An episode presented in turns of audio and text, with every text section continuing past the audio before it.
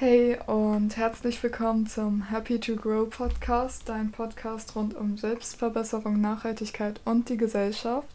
Und in dieser Woche geht es um die Themen Diet Culture, also die Diätkultur, um Social Media und auch um die Sommerdiäten, von denen wahrscheinlich ein Großteil von uns schon mal eine gemacht hat.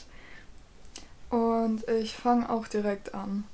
Ähm, besonders auf Instagram habe ich in der letzten Zeit sehr viel zum Thema Hot Girl oder Hot Boy Summer gesehen. Also einfach erstmal das Ziel, gut auszusehen ähm, im Sommer und dann aber auch mit dem Hintergedanken irgendwie, dass man äh, Leute zu dem man sich angezogen fühlt, auch beeindrucken möchte. Also bei ganz vielen Reels oder Posts ist dann immer so, ähm, Leute, die schon Partner haben, sind dann immer ein bisschen außen vor und so weiter.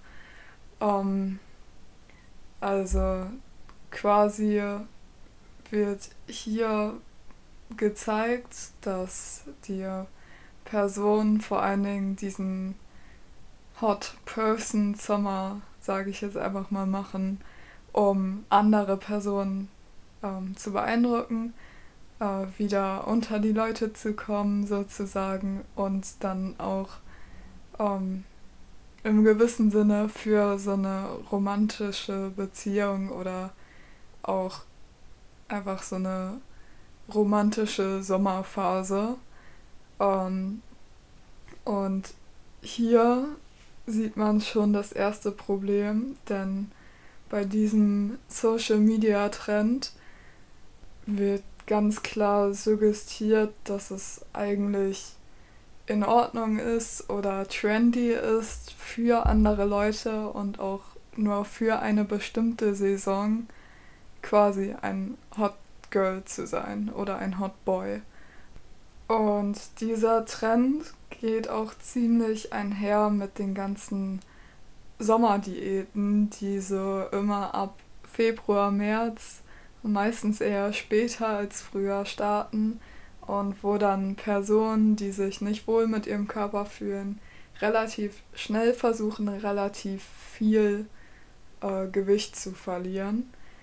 Und kritisch daran ist einfach, dass das erstens nicht langfristig ist, also nach dem Sommer oder auch in dem Sommer schon, sobald man, wenn man sein Ziel überhaupt erreicht, sobald man das erreicht hat, ähm, dass man relativ schnell diesen Jojo-Effekt, wie er ja genannt wird, erfährt, dass man also ziemlich schnell wieder zu seinem alten Gewicht zurückkommt, meistens sogar noch ein bisschen mehr, weil man einfach durch dieses große Kaloriendefizit von Crash-Diäten dann auch im Nachhinein, wenn man wieder auf einmal normal ist, ähm, mehr isst oder über dem ähm, Erhaltungslevel ist und dann auch wieder Gewicht zunimmt.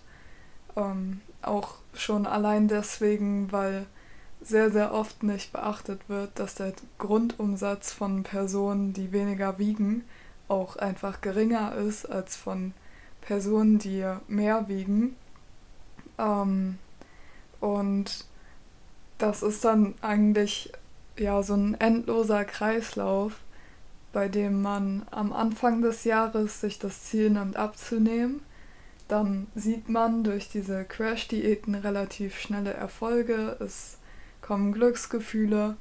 Im Sommer fühlt man sich dann im Idealfall zunächst gut, im schlechten Fall allerdings auch ausgelaugt, weil man durch diese Crash-Diäten einfach keine Energie hat. Und ähm, wenn man sein Ziel nicht erreicht hat, dann fühlt man sich auch ähm, unerfüllt und auch schlecht, einfach weil man das Gefühl hat, man konnte es nicht durchziehen, dass man zu schwach ist. Ähm, dann es weiter im Sommer geht vorbei und sobald man in den Herbst kommt, spätestens oder im Winter, wird dann wieder angefangen, normal zu essen, in Anführungszeichen. Ähm, besonders rund um Weihnachten herum, das ist dann wieder diese Ausnahmezeit, wo man sich dann denkt, im Moment ist es eh egal und dann ähm, ernährt man sich zu 70 Prozent von Schokolade. Ähm, ich bin da auch ein bisschen schuldig, ich liebe Schokolade, aber ähm, der Point ist, dass äh, eher langfristige Änderungen dir etwas bringen, als immer wieder diesen Kreislauf du zu durchleben. Ähm, dass man das ganze Jahr über vielleicht verteilt ab und zu mal was Süßes isst und nicht vor dem Sommer komplett auf alles verzichtet und dann dementsprechend nach dem Sommer dann versucht, alles in dieser kurzen Zeitperiode nachzuholen. Ähm, und um nochmal auf das Thema Crash-Diäten auch zu kommen, äh, während man die macht, fühlt sich das auch nicht gerade gut an. Also man ist energielos, man hat wahrscheinlich auch einfach Nährstoffmangel. Ähm, der Körper geht in den sogenannten Starvation Mode. Ähm, das heißt nicht, dass der Stoffwechsel allgemein komplett aufhört zu funktionieren, denn so funktioniert dieser Starvation Mode auch einfach nicht, sondern ähm, dadurch, dass man weniger isst, verbrennt der Körper auch weniger Energie beim äh, Essen verbrennen, also beim Essen verdauen. Und dazu kommt, dass wenn man wenig isst, man auch automatisch sich irgendwie weniger bewegt. Also man ist dann eher faul, hat nicht Lust, alle fünf Minuten aufzustehen und irgendwas zu machen, sondern bleibt dann auch eher mal sitzen und wartet noch oder geht dann viermal die Woche zum Sport, aber wenn man dann zu Hause ist, fehlt einem dann irgendwie die Energie, um noch nach draußen zu gehen und da irgendwas zu machen, ähm, sondern man ist dann auch eher vorm Fernseher oder legt sich einfach in die Sonne den ganzen Tag. Und ähm, macht dann nicht wirklich was, um seinen Stoffwechsel hochzuhalten. Und so kommt es bei Crash-Diäten auch ganz oft, dass je länger man die macht, man sogar noch weiter sein Kaloriendefizit erhöhen muss. Also dass da mit der Zeit sogar noch weniger konsumiert wird und das ist auch wieder so ein endloser Kreislauf, ähm, der einen im Endeffekt nur auslaugt und der einem auch nicht wirklich die Ziele bringt, die wahrscheinlich die meisten Leute haben. Also, dass man wenig wiegt, das sagt ja noch nicht gerade viel über das Aussehen aus. Die meisten Leute von uns wollen lean oder toned sein, wie es im Englischen heißt. Also einen relativ geringen Fettanteil haben und äh, trotzdem viele Muskeln haben. Das Problem bei diesen Crash-Diäten vom Sommer ist, dass das Kaloriendefizit so groß ist, dass man nicht nur Fett verliert, sondern vor allen Dingen auch Muskeln mit dazu. Vor allen Dingen, wenn man sich eine Diät aussucht, die kaum Protein beinhaltet. Ähm, das ist dann unter anderem bei diesen Saftkuren so oder auch einfach bei Diäten, wo die Kalorienzufuhr so gering ist, dass man sich quasi nur von Protein ernähren müsste, um überhaupt den täglichen Tagesbedarf decken zu können. Denn es wird immer ungefähr so gerechnet, dass um seine Muskeln zu behalten oder Muskeln auch aufzubauen, bei einem Kaloriendefizit mindestens ein Gramm Protein pro Kilogramm Körpergewicht nötig sind. Das ist das wirklich Minimum des Minimums. Ähm, besser ist dann so 1,6 bis 1,8 Gramm pro Kilogramm Körpergewicht.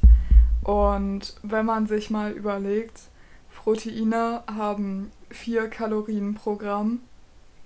Und wenn ich mit 1,6 Gramm Protein pro Kilogramm Körpergewicht rechnen müsste, dann müsste ich ungefähr 100 Gramm Proteine essen pro Tag. Und das wären dann einfach schon 400 Kalorien. Ähm, wenn man dann überlegt, dass einige Crash-Diäten vielleicht 100 Kalorien pro Tag haben, was halt viel zu wenig ist, was auch für die meisten Leute auch unter dem Grundumsatz liegt, der eben nötig ist, um allein die normalen Funktionen des Körpers aufrechtzuerhalten, der liegt bei äh, den meisten Leuten ja ab 1400 Kalorien aufwärts eigentlich. Ähm, und das ist halt wirklich ungesund, darunter zu sein. Und wenn man dann auch noch 400 Kalorien, also 40 Prozent davon allein schon für Proteine nutzen soll, dann ähm, hat man auch einfach schon allein bei der Essensauswahl kaum Möglichkeiten. Das heißt, man muss sich während der ganzen Crash-Diät von einer relativ geringen Auswahl an Essen auch ernähren dann. Und gleichzeitig äh, kämpft der Körper wirklich, um überhaupt seine Funktion aufrechtzuerhalten. Und, und hier kommt dann eben das Phänomen von den sogenannten Fressattacken, die man dann hat. Denn das ist auf keinen Fall eine Schwäche des Körpers oder eine Schwäche deiner Psyche, sondern einfach ein Zeichen deines Körpers, dass das, was du gerade machst, zu viel ist. Also dein Körper ähm, schüttet dann so viele Hungerhormone aus, bis du das quasi nicht mehr aushältst sozusagen und dann auch den Energiebedarf, den du dann in dem Moment hast, mit sehr viel Essen auf einmal wieder rein reinzuholen versuchst. Also insgesamt lässt sich zu den Crash-Diäten auch einfach sagen, dass die super schwer durchhaltbar sind, dass sie absolut nicht vielfältig sind und dass sie auch langfristig nicht zielführend sind. Denn du hast den Jojo-Effekt, du hast während der Diät super viele Schwierigkeiten, die überhaupt durchzuhalten und bist einfach extrem ausgelaugt und kannst auch den Effekt der Diät dadurch nicht ausschöpfen, dass deine Aktivität runtergeht und es auch der, die Energie, die beim Verbrennen des Essens oder Verdauen des Essens verbraucht wird, ähm, geringer ausfällt. Und dann als zusätzlichen Punkt, den ich jetzt noch gar nicht genannt habe, hat man natürlich noch die sozialen Einbußen. Denn äh, jetzt gerade im Frühling und im Sommer, wenn das Wetter wieder besser wird, dann ist das eigentlich die perfekte Zeit, um was mit Freunden zu unternehmen, mit denen essen zu gehen, mit denen einen trinken zu gehen.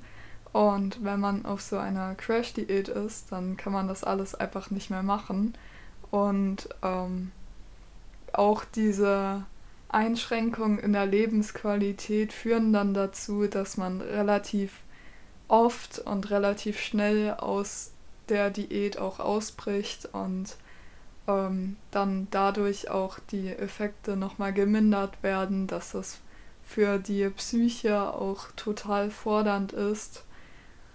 Und das dann natürlich auch aufgrund des Zeitdrucks. Also man hat dann auch einfach Probleme, wenn die Diät nicht so gut funktioniert, wie man sich das eigentlich erhofft hatte und der Sommer aber immer näher rückt, man auf dem Thermometer schon sieht, es wird langsam wärmer und ähm, man fühlt sich dann einfach so, als würde man nicht das erreichen, was man erreichen will. Ähm, genau, also insgesamt lässt sich einfach sagen, dass es so gut wie nichts Positives an Crash-Diäten gibt. Wo dann natürlich die Frage aufkommt, warum machen eigentlich so viele Leute Crash-Diäten? Denn wenn man das googelt, dann werden einem zwar auf jeden Fall auch Crash-Diäten vorgeschlagen, aber es erscheinen auch auf jeden Fall Artikel, wo dann dir Nachteile aufgezeigt werden und wo sich Personen, die ähm, ja das Ziel haben, Gewicht zu verlieren, sich auch dementsprechend informieren könnten und dann auch eigentlich um die Nachteile wissen.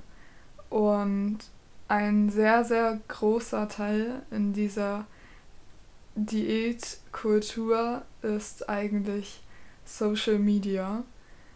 Denn hier hat man auf der einen Seite die ganzen Influencer, die sich immer gut darstellen, scheinbar ein perfektes Leben haben und auch gleichzeitig dann für verschiedenste Produkte auch werben, mit denen man angeblich abnehmen soll oder Ratschläge geben, die auch oft wissenschaftlich einfach nicht fundiert sind. Also besonders die Personen, die dann sagen, verzichte so und so lange auf das und das Essen und dann wirst du die und die Effekte haben.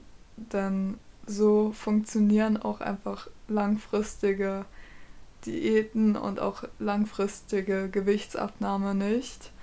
Ähm, und also auf dieser Seite dann erstmal diese äh, einfach auch falschen Tipps teilweise, die ja über Social Media verbreitet werden.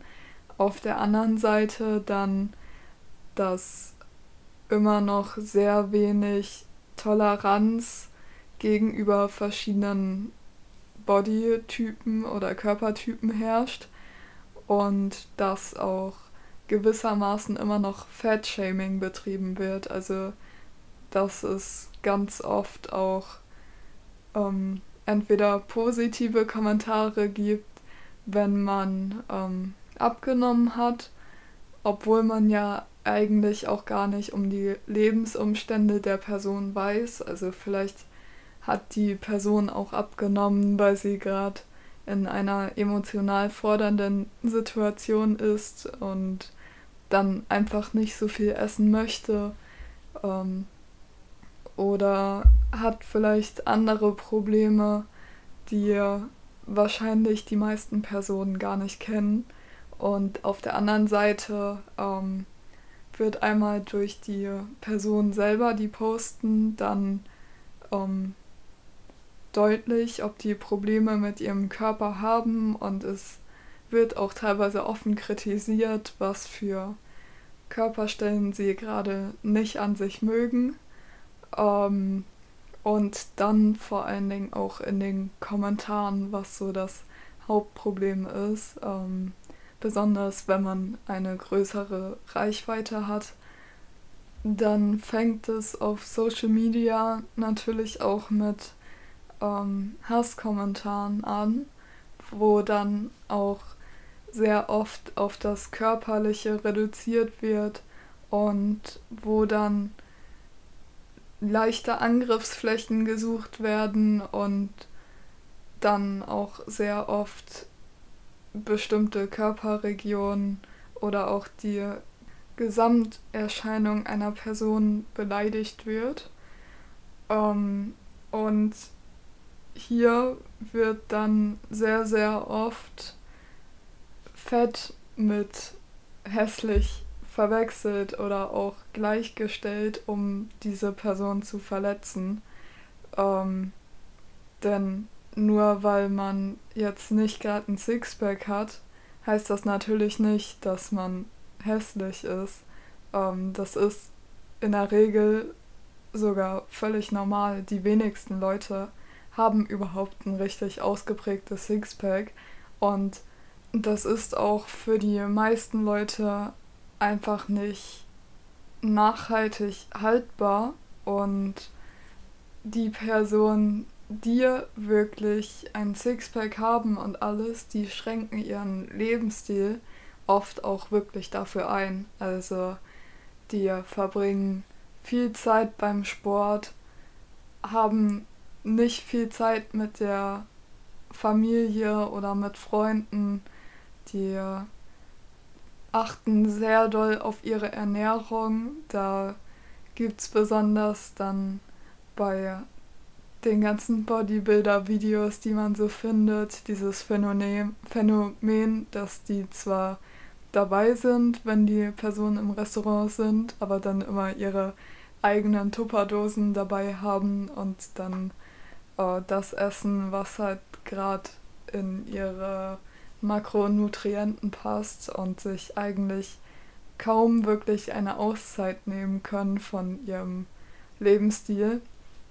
Und deswegen ist es halt wichtig, nicht auf diese Social-Media-Phänomene zu hören, denn ähm, spätestens Ende des Sommers wird dieses Hot Girl oder Hot Boy Summer auch wieder zu Ende sein. Dann geht es wieder um Weihnachten, dann geht es wieder um, welche Kekse sind die leckersten und was schenke ich meiner Familie und so weiter. Und Social Media ist eben relativ schnelllebig und es ist so gut wie unmöglich, erstmal sich da anzupassen. Und es ist auch nicht gesund, sich da anzupassen, weil man dann auch einfach immer wieder seine Einstellung hinterfragen und verändern muss. Und gleichzeitig musst du dir aber auch ins Gedächtnis rufen, dass Hot Girl oder Hot Boy Summer nicht unbedingt bedeutet, dass du auch Skinny Boy oder Skinny Summer hast. Also tendenziell kann jeder Körpertyp hot und sexy sein. Und dieses Phänomen der Pandemie, Glow-ups oder der positiven Veränderung während der Pandemie ähm, ist auch von Person zu Person unterschiedlich und ist auch völlig verständlich, dass es nicht bei jeder Person so stattfand. Also besonders als die Fitnessstudios geschlossen hatten, war es eben sogar für die, die ja schon an Sport gewöhnt sind, viel Sport machen und auch ja das schon in ihrem Lebensstil einkooperiert haben, super schwer überhaupt das weiter so durchzuführen und ähm, da einfach auch weiterzumachen. Und deswegen ist dieser Druck, dass man sich während der Pandemie zum Besseren verändert hat, eine Zeit, die auch mental wirklich fordernd war, besonders wenn man irgendwelche finanziellen Probleme hat oder hatte. Das ist halt einfach ungesund, wenn man sich dann noch fertig macht, deswegen wie man aussieht. Ähm, stattdessen wäre es halt wirklich sinnvoller, sich zur positiven Lebensänderung ähm, hinzurichten und die durchzuführen, neue Gewohnheiten aufzubauen. Ähm, da habe ich auch schon mal eine Folge drüber gemacht. Meine erste Folge ging um fünf Tipps, wie man Gewohnheiten und Ziele erreichen kann. Ähm, deswegen, wenn du etwas verändern möchtest, dann bitte mach keine Crash-Diät und such dir stattdessen lieber neue Gewohnheiten, die eben nicht nur für deinen Körper gut sind, sondern auch für deine mentale Gesundheit, denn es bringt dir nichts, wenn deine mentale Gesundheit darüber, darunter leidet, äh, wenn du etwas machst, was generell positiv für deinen Körper ist. Ähm, Beispiele sind dass du joggen gehst, obwohl du joggen hast. Es gibt viel, viel mehr Möglichkeiten, Ausdauersport in sein Leben zu bringen. Du kannst jeden Tag zum See fahren mit dem Fahrrad. Da hast du den ersten Teil Sport und dann da ein paar Mal hin und her fahren, das äh, hin und her schwimmen, fahren sage ich schon. Ähm, das wäre dann der zweite Teil. Da hast du quasi schon so zwei Drittel eines Triathlons, wenn man das so will. Ähm, oder du suchst dir ein neues Hobby. Ähm, du kannst mit Tanzen anfangen, du kannst Rollschuh fahren, Inliner fahren, du kannst total viel machen. Dir sind da quasi keine Grenzen gesetzt.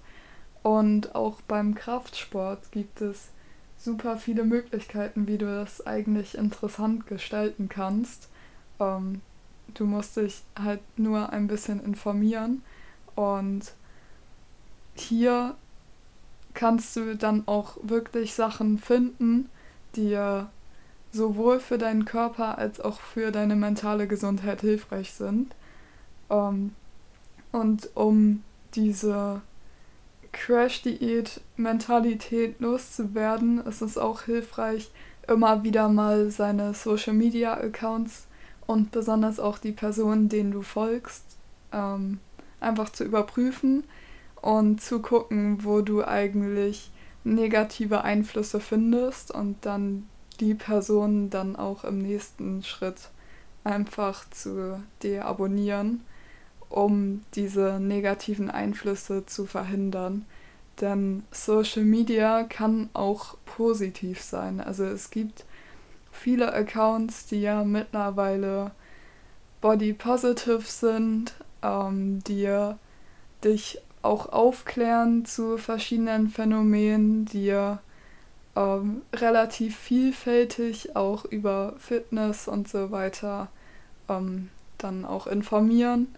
Und auch Influencer gibt es teilweise, die dann nicht unbedingt für Produkte werben, die ja im Endeffekt eh nicht funktionieren, viel zu teuer sind und auch diese Diätkultur wieder spiegeln, sondern da gibt es auch total viele Leute, die ja dann auch ein positives Weltbild vermitteln und mit denen es auch schön ist, in Kontakt zu treten, die auch relativ persönlich dann immer sind. Ähm, also Social Media muss nicht immer schlecht sein. Und wenn du dort gerne unterwegs bist, dann ähm, musst du auch nicht komplett alles löschen, äh, was damit zu tun hat, sondern du musst halt nur darauf aufpassen, was eigentlich dann in deinem Feed immer auftaucht was Social Media sonst noch für Vor- und Nachteile haben kann, da mache ich nochmal eine andere Folge drum. Aber im Moment geht es ja nur um, äh, ja, um diese Diätkultur-Aspekte im Social Media und die kannst du so definitiv vermeiden damit dir vielleicht auch ein bisschen klarer wird, wo überall diese Diätkultur drinsteckt, denn teilweise ist die auch ziemlich versteckt. Ähm, einmal kurz, was ich darunter verstehe. Also toxische Diätkultur ist für mich alles, was dich schlecht fühlen lässt, wenn du etwas für deinen Körper machst. Sowohl Essen als auch Bewegung ist etwas, was du tust aus oder was du tun solltest aus Selbstliebe und nicht extra viel machen solltest oder extra wenig machen solltest, besonders in Bezug auf Ernährung, ähm, nur weil dir jemand etwas vorschreibt, weil du Einflüsse hast, die dir sagen, dass du das unbedingt machen musst, die ähm, dich auch gewissermaßen dazu drängen oder dich schlecht fühlen lassen, sodass du dann automatisch dazu greifst, weniger zu essen oder exzessiv Sport zu machen. Und besonders betrifft das auch die Bereiche, wo dann auch deine Gesundheit darunter leidet. Also gerade diese extremen Diäten oder wirklich die Empfehlung, von 0 auf 100 mehrere Stunden pro Tag Sport zu machen, ist einfach extrem ungesund. Du schädigst deinen Körper damit sowohl kurzfristig als auch langfristig. Und sowas sollte man halt einfach nicht machen. Eine Diät ist gar kein Problem, ein bisschen im Kaloriendefizit zu sein, um halt Gewicht zu verlieren.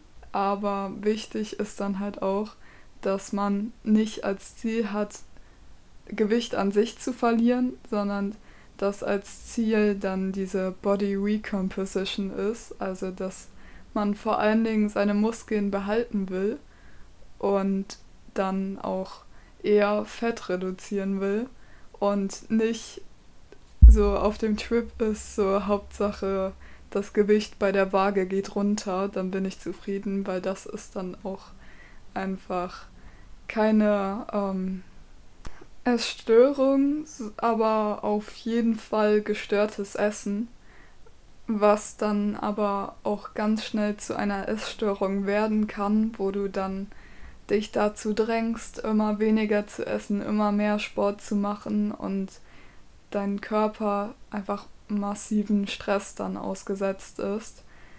Und dein Ziel sollte eben sein, dass du in Ernährung und auch in Sport wieder diese Selbstliebe findest. Also dass du das nicht machst, weil du deinen Körper hast ähm, und diesen verändern willst, sondern dass du zuerst an deinem Selbstwertgefühl arbeitest und dann Ernährung nutzt, um deinen Körper mit Energie zu versorgen und das möglich zu machen, was du gerne machst und dass du in Sport auch nicht unbedingt eine Pflicht siehst, sondern eher ein Hobby und etwas, das dir Spaß macht und wo du auch wirklich gerne hingehst.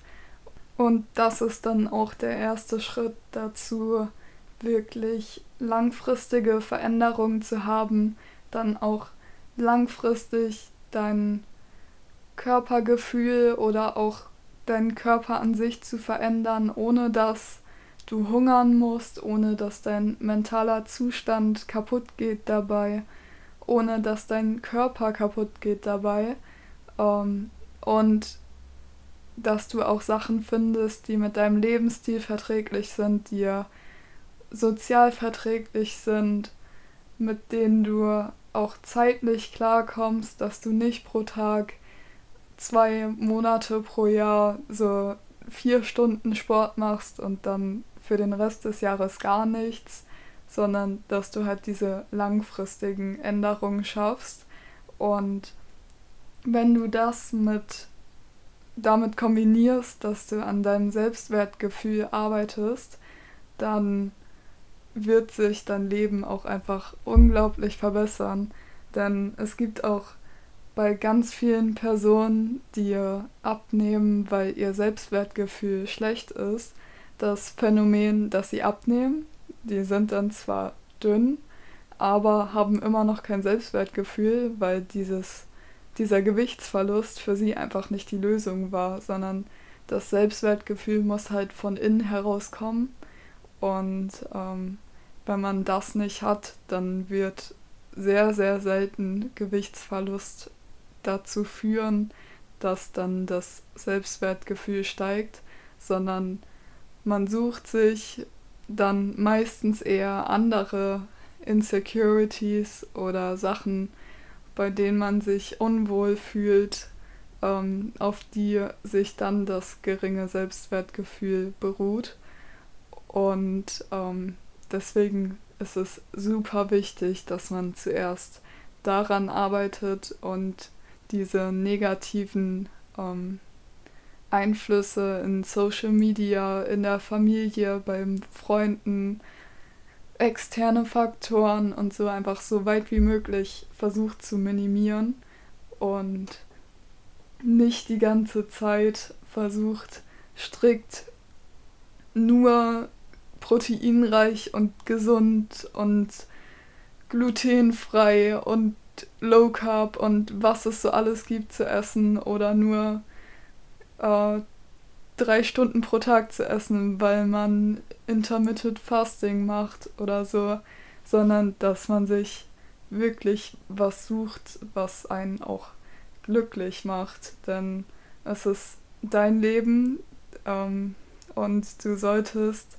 deine Lebenszeit einfach nicht damit verschwenden, dir darum Sorgen zu machen, wie du aussiehst und was du machst und was andere Personen eigentlich von dir denken, sondern du solltest dir stattdessen überlegen, wie viel Spaß du am Leben eigentlich haben könntest, wenn du es einfach nur leben würdest, wenn du es wirklich genießen würdest. Ähm, mir ist letztens auch aufgefallen, ich hatte relativ lange ein relativ geringes Selbstwertgefühl eigentlich. Und mir ist letztens aufgefallen, wie viele Situationen das eigentlich auch kaputt gemacht hat. An wie vielen Momenten und Situationen ich eigentlich richtig viel Spaß hätte haben können, aber nicht hatte, weil ich die ganze Zeit überlegt habe, wie mein Bauch gerade in dem Moment aussieht, ob ich den richtigen Gesichtsausdruck drauf habe, äh, wie ich mich verhalte, äh, was die anderen Personen von mir denken. Und so kann man auch die Situation, die eigentlich richtig schön sind, die man mit seinen Liebsten verbringt, bei denen man coole Aktivitäten macht, nicht wirklich genießen, weil man die ganze Zeit zu sehr mit seinem Körpergefühl und seinem geringen Selbstwert beschäftigt ist. Und das raubt einem halt einfach richtig viel Lebensqualität. Genau, das war es auch eigentlich schon mit meiner Kritik zu der Diätkultur, zu dem Hot Girl und Hot Boy Summer und auch zu diesen Pandemie-Glow-Ups. Ähm, wenn dir diese Folge gefallen hat, dann empfehle den Podcast sehr gerne weiter an eine weitere Person, denn das hilft mir, mehr Reichweite aufzubauen. Und ansonsten, wenn ihr möchtet, dass ich auch noch eine Folge zur Selbstliebe und wie man daran arbeitet, wie man da auch einfach ähm, gewisse Tricks einkooperiert oder Aktivitäten schafft, die einen zu mehr Selbstliebe führen, dann sagt mir gerne Bescheid. So eine Folge mache ich richtig gerne. Ähm, denn mir liegt auch viel daran, dass ich nicht nur meine eigene Selbstliebe weiter ausbaue, sondern dass ich auch Personen helfen kann, äh, ihr eigenes Selbstwertgefühl auch zu erweitern und positiver über sich selbst zu denken. Und ansonsten freue ich mich auf die nächste Woche und wie immer könnt ihr den Artikel zur Folge und auch meine Social Media Kanäle unten in der Beschreibung sehen. Bis zur nächsten Woche.